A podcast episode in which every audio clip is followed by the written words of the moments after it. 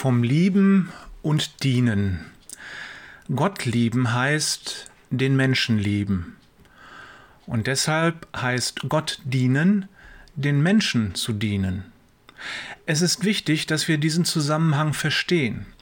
Jesus macht uns das zum Beispiel in Matthäus 25 deutlich, als er sagt, was immer ihr für einen meiner Brüder getan habt, das habt ihr für mich getan. Matthäus 25, Vers 40.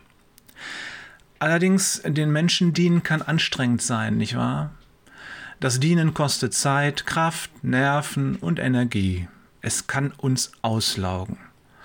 Wenn wir nicht aufpassen, dann kann es passieren, dass wir uns verausgaben, dass wir ausbrennen, der Burnout beim Dienen sozusagen. Gott möchte das nicht. Er möchte nicht, dass wir uns völlig verausgaben und dann fix und fertig am Boden liegen. Klar, wenn es uns erwischt, dann stärkt er uns und baut uns wieder auf, weil er uns liebt und weil er uns auch wieder gebrauchen will. Aber ich glaube, lieber ist es ihm, wenn wir mit unseren Ressourcen haushalten und in Bewegung bleiben. Heute habe ich ein hilfreiches Bild, wie du als Verwalter deiner Ressourcen weise haushalten kannst. Manche Menschen sprechen davon, dass sie ein Kanal für die Liebe Gottes sind. Durch sie fließt seine Liebe zu den Menschen, zum Beispiel in der Form des Dieners. Dieses Bild ist gefährlich. Warum? Weil im Kanal keine Ruhe herrscht und kein Frieden. Stell dir das mal bildlich vor. Gott kippt oben seine Liebe in dich hinein, um es mal salopp auszudrücken, und sie fließt durch dich hindurch ohne Rast und Ruhe, ohne dich selbst zu segnen. Du empfängst Liebe und gibst die fast im selben Moment weiter. Das Bild ist nicht schön, oder?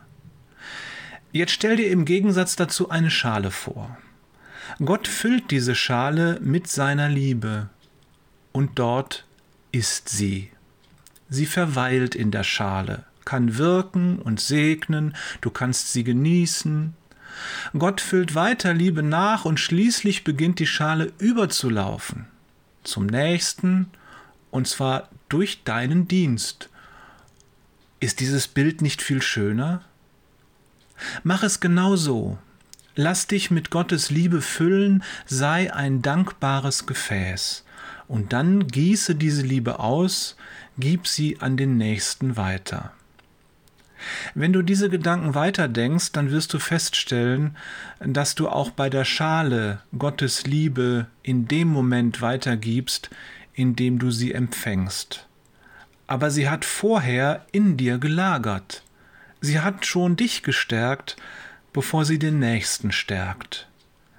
Die Liebe Gottes ist kein durchlaufender Posten. Sie ist existenziell wichtig für unser Leben. Bewahre sie und gib sie weiter.